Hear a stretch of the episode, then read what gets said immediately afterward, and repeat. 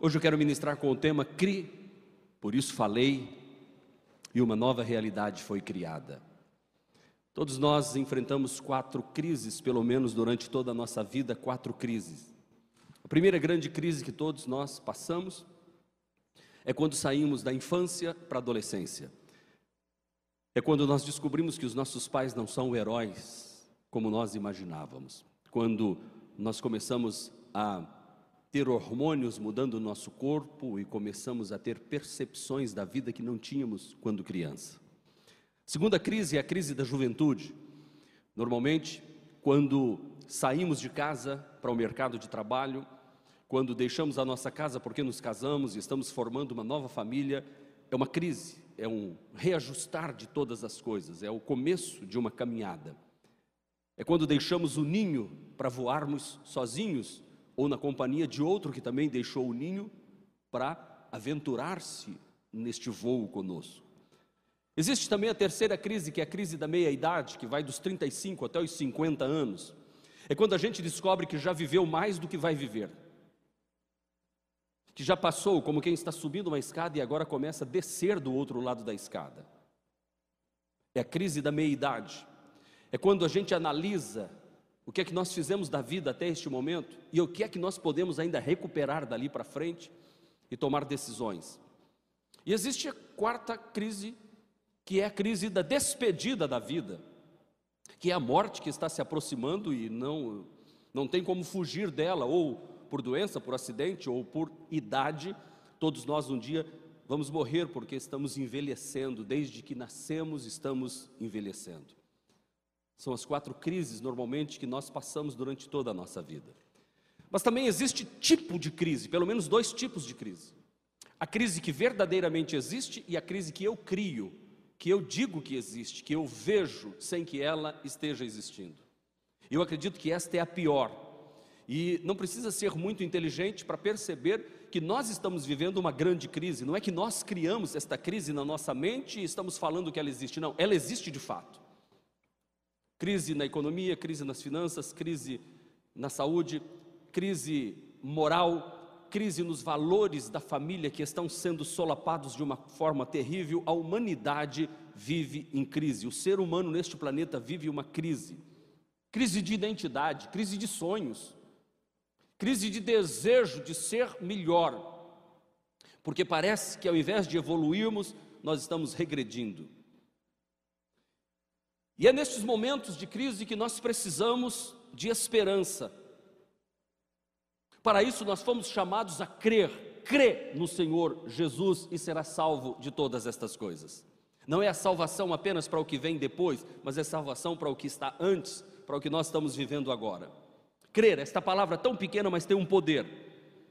Sem esta palavra, nós viveríamos em desespero constante, num verdadeiro caos, sem esperança nenhuma de que algo melhor poderia vir da parte de Deus em nossa direção. Quem não crê, não faz esta afirmação. Quem não crê, não acredita que os dias melhores virão. Já imaginou o que é nós vivermos no mundo em que as pessoas deixaram de acreditar? E às vezes confunde-se muito o que é fé e o que é crer. Qual a diferença entre crer e ter fé? Há uma sutil diferença, uma diferença entre crer, acreditar e ter fé. Crer vem de credere, do latim acreditar com o coração, crer é acreditar com o coração. Já fé é algo que a gente entrega uma confiança sem nenhuma comprovação de que aquilo virá alguma coisa em troca para a minha vida. Por isso o autor aos Hebreus diz assim: fé é o firme, firme fundamento das coisas que se esperam, fundamento de algo que ainda não chegou, e a prova das coisas que não se veem, prova do que eu não estou vendo. É um jogo de palavras muito interessante. Isso é fé. Agora, crer é a ação de acreditar, de confiar, de ter esperança, de ser otimista em relação a algo ou alguém. E nós somos chamados a crer. Crer é esta esta ação de dizer vem algo de bom na minha vida. Tem algo de bom para mim. Eu acredito com o coração no que eu estou falando. Fé, a fé cria realidades e novas perspectivas. Fé não ignora a realidade que se está vivendo, mas acredita que Deus pode mudar, e pode criar uma nova realidade para mim. Então, quando eu conjugo fé em crer em algo que eu não estou vendo e coloco o meu coração crendo naquilo que eu digo abraçar, então eu estou a um passo de começar a ver novas coisas acontecendo. Por isso o tema da mensagem é cri, por isso falei. Porque quando eu creio e falo, então uma nova realidade está sendo criada a partir daquilo que eu creio e daquilo que eu falei. Mas estas palavras não são minhas, eu as impressos do apóstolo São Paulo em 2 de Coríntios capítulo 4, versículo 13, que eu convido vocês a lerem comigo em alto e bom tom. Cri, por isso falei. Nós também cremos, por isso também falamos. O cérebro humano, ele é capaz de criar realidades. E ele não distingue o que é real do que é imaginário. O cérebro humano, ele cria e desenha coisas que se eu colocar a minha fé em cima daquilo que eu criei no meu cérebro, a minha fé vai me levar a ver aquilo acontecendo. Os neurocientistas estão estudando a este respeito porque estão criando inteligências artificial e que se comunica com o cérebro humano. Especialmente o neurocientista Miguel Nicoleles, ele disse que o cérebro humano tem uma capacidade enorme de mudar coisas até ao seu redor. E eu li esta reportagem dele, que saiu na Folha de São Paulo, e ele dizendo: Não sou religioso e não quero saber de religião, mas eu não posso negar que dentro do homem existe um poder tão grande, tão grande, que muda as coisas ao redor e poderá até movimentar máquinas no futuro. Uau! Se eu quero mudar realidades ao meu redor, a primeira coisa que eu preciso fazer é expandir minha consciência, minha maneira de pensar. Pastor, onde o senhor embasa isso? Romanos capítulo 12, versículo 2, Paulo diz assim: Transformai-vos pela renovação da vossa mente quando eu transformo a minha mente, expando a minha mente, eu começo a experimentar três coisas: a boa, perfeita e agradável vontade de Deus para a minha vida. Enquanto eu não estiver em linha com a palavra, enquanto eu estiver limitado nas minhas crenças, na minha maneira de pensar, enquanto eu estiver vivendo assim, eu não vou avante, porque a forma negativa de pensar limita a minha vida, e a forma positiva de pensar me faz avançar. Ora, para eu me mover em direção a algo, eu preciso acreditar que aquele algo em direção ao qual eu estou me movendo é algo bom para mim. Mas eu não vou me mover, me mover em direção a algo que aquilo não é bom para mim. Então, se eu já começo a dizer isso não presta, isso não dá certo, isso não vai ser assim, as coisas começam a se comportarem da maneira que eu estou falando, porque eu começo a me comportar da maneira que eu estou falando, e tudo passa a comandar a minha vida daquela forma. E se eu quero viver a boa, perfeita e agradável vontade de Deus, então eu preciso crer e falar. Cri, por isso falei. E se eu quero mudar alguma coisa ao meu redor, a primeira coisa que eu preciso mudar sou eu mesmo. Interiormente eu preciso ser mudado para que todo o meu exterior esteja de acordo, porque quando a sua mente começa a pensar e a raciocinar de acordo com a palavra de Deus, e a sua boca começa a confessar aquilo que sua mente já recebeu da palavra de Deus, então está fechado um ciclo maravilhoso. Porque com a boca se confessa, com o coração, com a mente se crê. E quando eu creio, as coisas começam a acontecer. A nossa mente, a nossa boca estando linha com a palavra de Deus, então todo o universo começa a entrar em movimento em meu favor. Lembre-se, quando Deus foi criar, Ele não simplesmente pensou e criou, não, Ele pensou e falou. Ele diz: haja luz, Fiat Lux. E houve luz. E eu e você fomos criados à imagem e semelhança de Deus. Então não é errado eu afirmar, quando eu começo a dizer, nós vamos viver isso, nós vamos fazer aquilo, nós vamos projetar isso, e se Deus quiser, nós estaremos de posse disso daqui a algum tempo. Você pode esperar. Se você disse isso em linha com a palavra de Deus, e se você crê no que você está falando, isso vai acontecer em nome de Jesus. Então diga comigo: crer, falar, realizar. Vocês se lembram do nosso tema, a nossa confissão de fé do ano passado? Qual era? Orar, sonhar, planejar, realizar, em linha com a palavra. Isso é confissão de fé. Porque com a boca nós estamos falando aquilo que a palavra de Deus jogou para o nosso coração.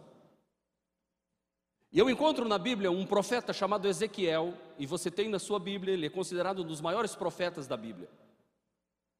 Ezequiel capítulo 37 diz que Deus chamou Ezequiel, levou ele para um local e disse: O que é que você vê, Ezequiel?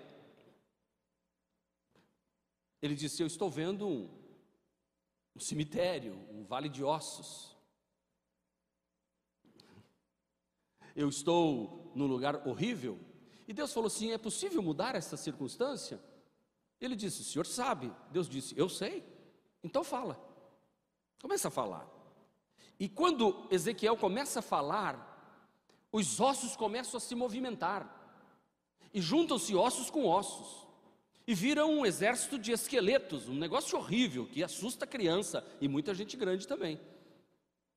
E tem gente que tem medo de ir no ortopedista para ver aquela caveira em pé lá, né? Eu mesmo ficava morrendo de medo daquilo. Quando o homem fechava a porta assim, a, a, o esqueletinho balançando atrás, você fala assim: o que, que é isso? Pois é, era isso mesmo. que Imagina um exército de esqueletos.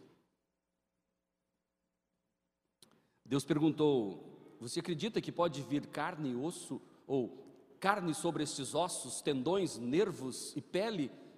Ele disse: O senhor sabe, senhor. Então profetiza, então fala que isso vai acontecer. E ele começou a profetizar, a falar. Profetizar é falar. E quando ele começou a falar, começou a vir carne, tendões, músculos, nervos e pele.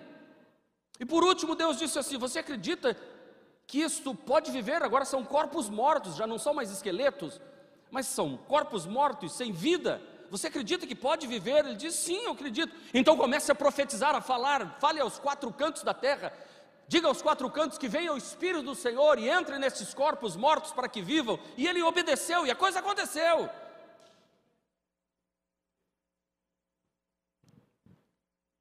Então o que eu estou falando está embasado no que Paulo disse, crie, por isso falei. E no que o profeta recebeu ordem de Deus, se você crê, fale.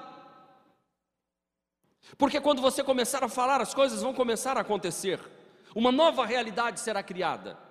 Porque acreditar que é possível, ou crer e falar, nos faz olhar para as circunstâncias de forma diferente. Porque Deus levou Ezequiel no meio daquele vale de ossos secos e perguntou a ele: O que você está vendo? E ele respondeu, versículo de número 2: e pude ver que era enorme o número de ossos no vale e que os ossos estavam muito secos. Veja os superlativos que Ezequiel vê no quadro que ele está contemplando.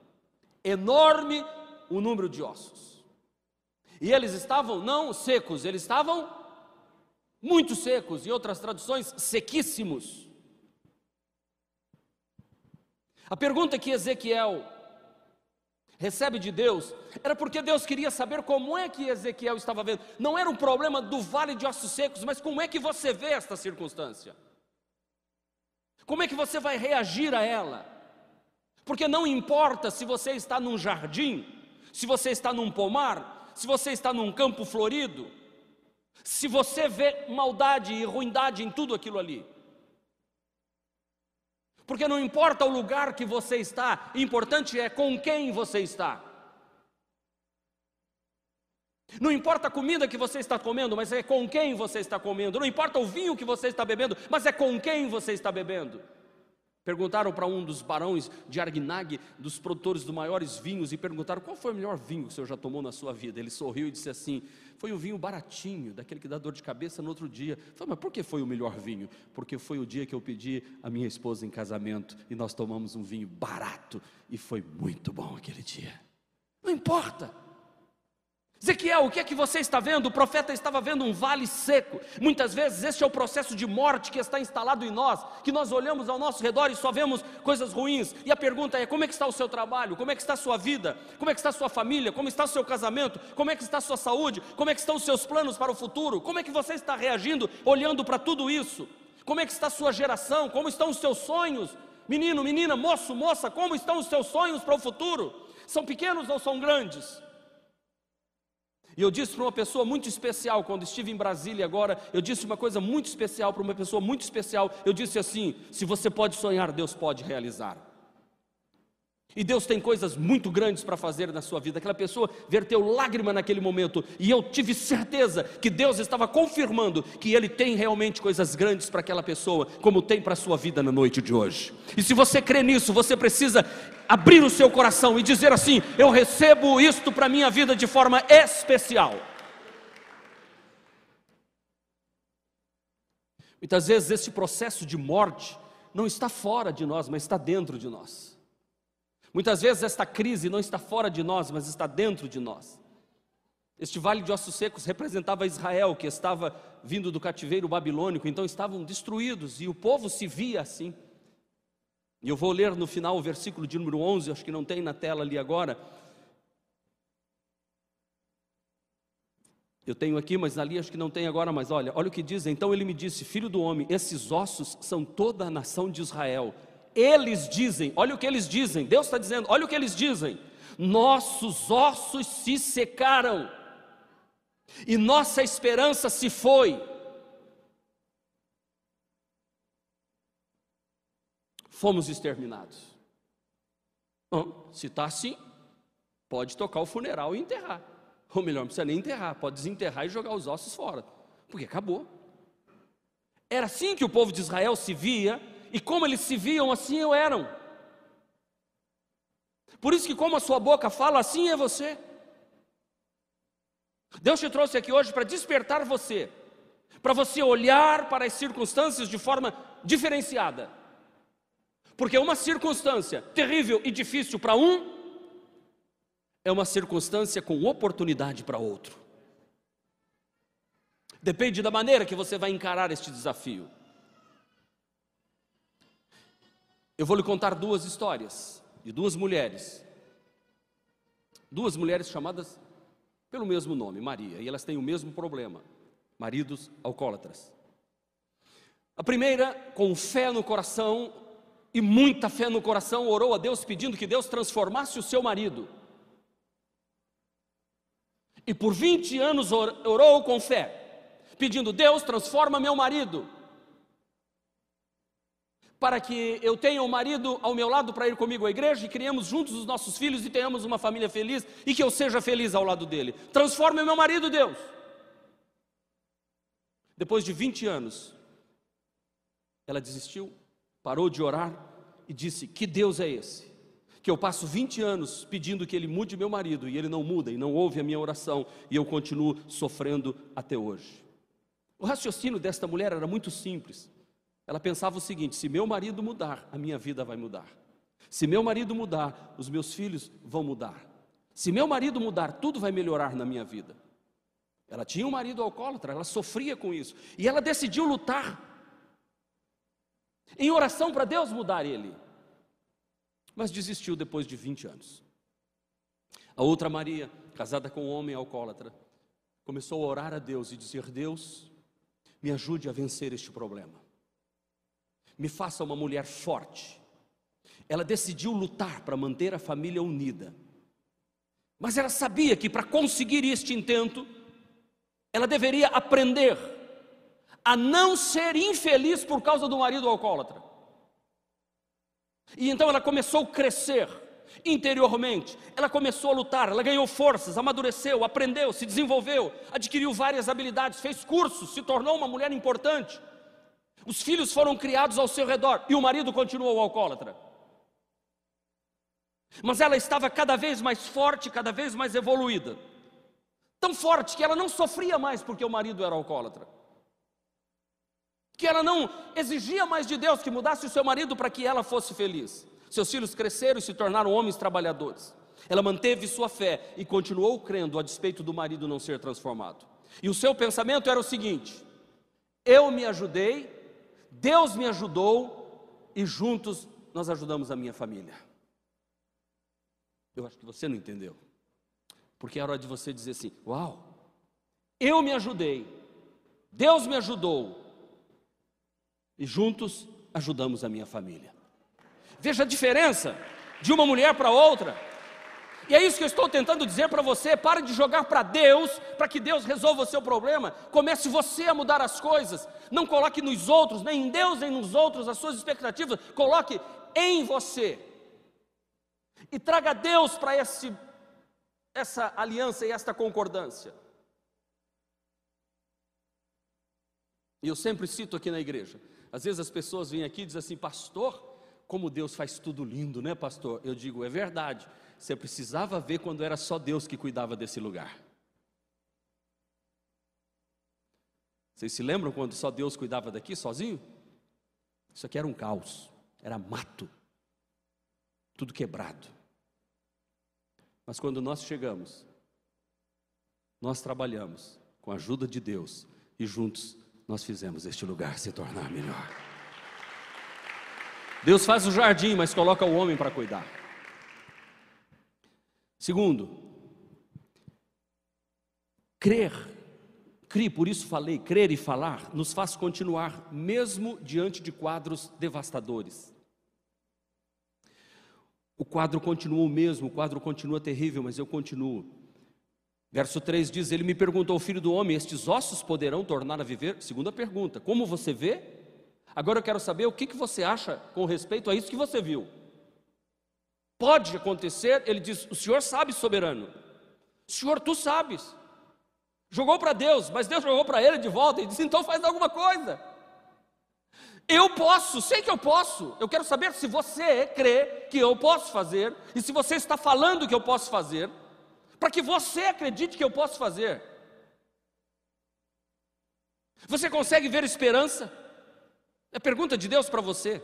Você consegue olhar para um quadro difícil e acreditar que pode ser mudado? Sim, eu acredito.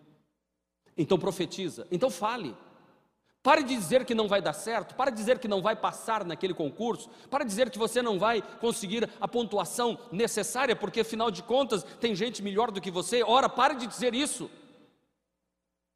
Pare de dizer que outros prosperam e você não. Pare de dizer isso. Você não acredita que isso pode mudar? Você tem condição de olhar para esta realidade seca, você tem condição de olhar para esse mundo que não vai muito bem das pernas e acreditar numa realidade de mudança? Eu acredito. Você tem condição de acreditar nisso, profeta? Você tem condição de acreditar que eu posso reverter o quadro? Sim. Você tem condição de acreditar que vai ser um processo difícil, vai levar tempo, mas eu vou fazer? Sim. Você acredita que eu posso frear este mundo que é indo ladeira abaixo? Sim. Então o que eu tenho que fazer? Profetiza. Eu não gosto de cristãos que começam antes das coisas acontecerem, parece que eles já vão criando o script. Eles não podem ver uma ondinha de nada que já é a besta, já é o falso profeta, já é o número da besta, já é isso, o mundo acabou, e acabou, e acabou. Eu digo, para, para, para com isso. Se tudo isso estiver chegando, para mim não importa. Eu estou olhando para isso, estou olhando para cima. Eu não estou olhando para o gigante. Os, os, soldados de Saul ficavam morrendo de medo do gigante porque olhavam para o gigante. E quanto mais você olhar para o gigante que te cerca, mais ele ficará forte e maior.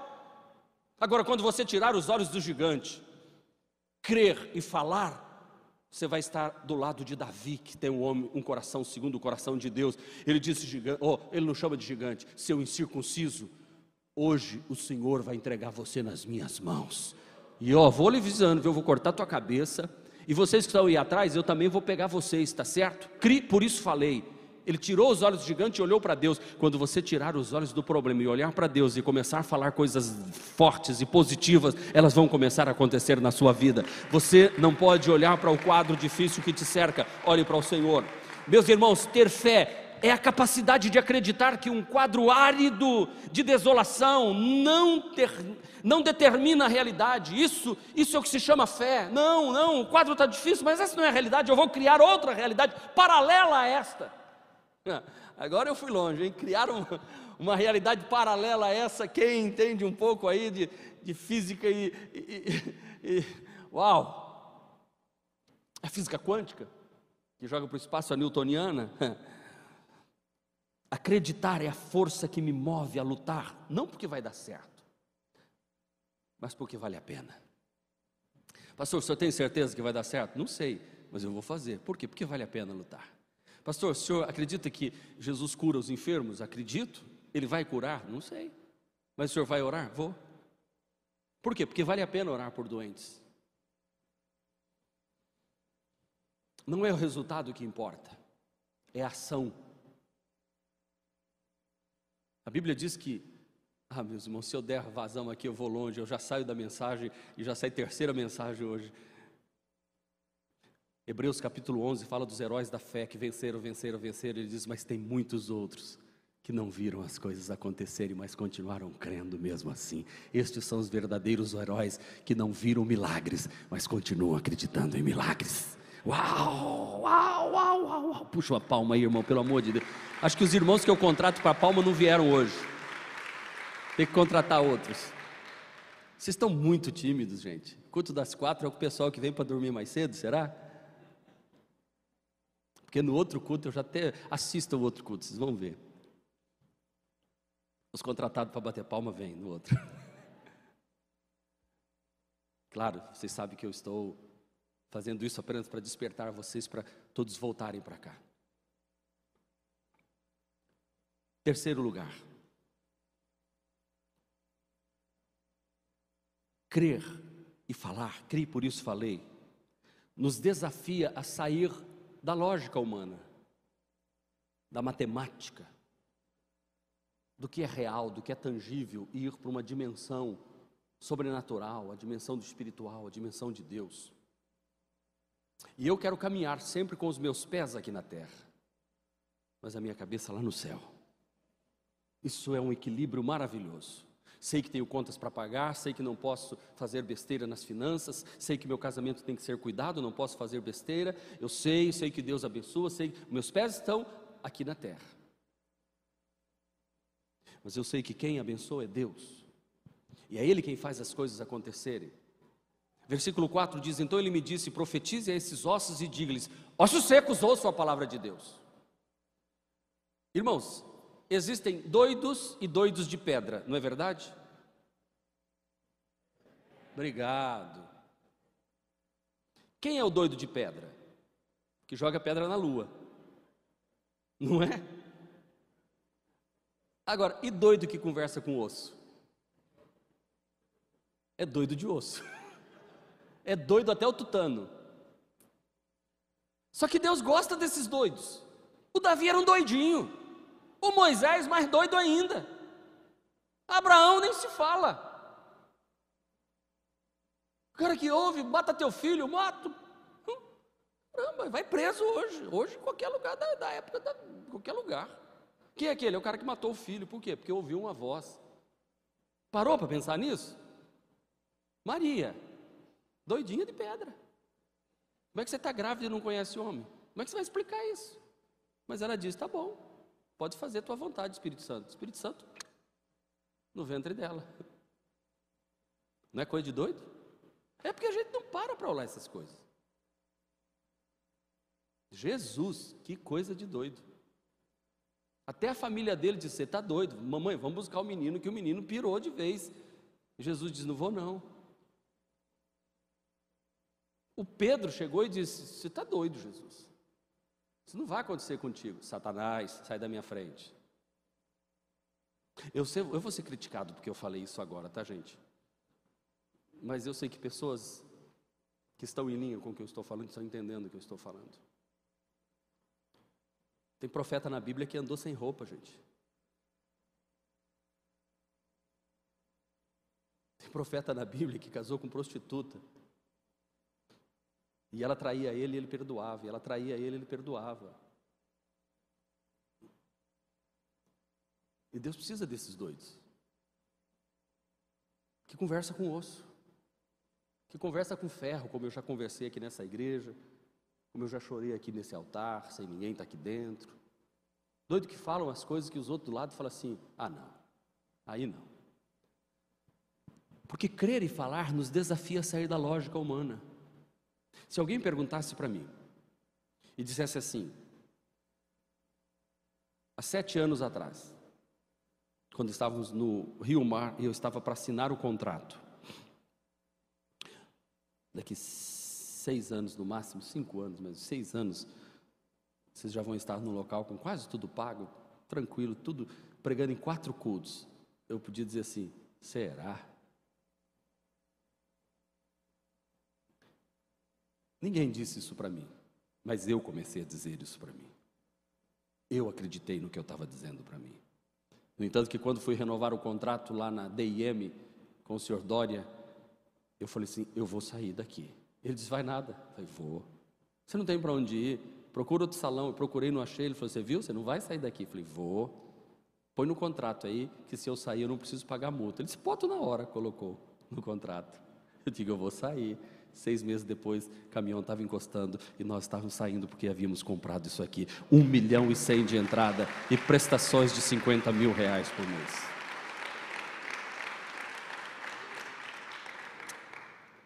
Assim diz o soberano, Senhor, esses ossos, farei espírito entrar em vocês e vocês terão vida.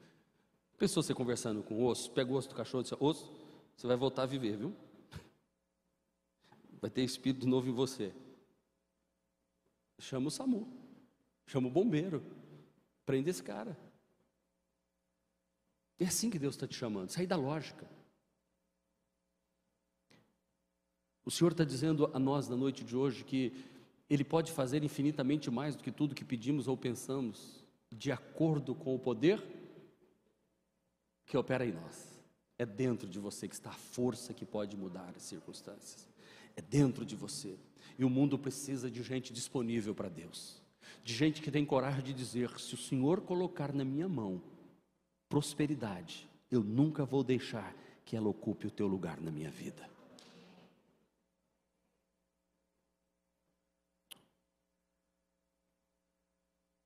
Porque Paulo diz que muitos, na ânsia de ficar rico, fizeram naufrágio na fé. Deus não quer que você naufrague na fé. Mas que você obedeça à voz do Senhor. Talvez você esteja dizendo, como Pedro em Lucas 5,5: Mestre, eu já me esforcei a noite inteira e nós não pegamos nada. Eu já lutei, lutei e não consegui nada.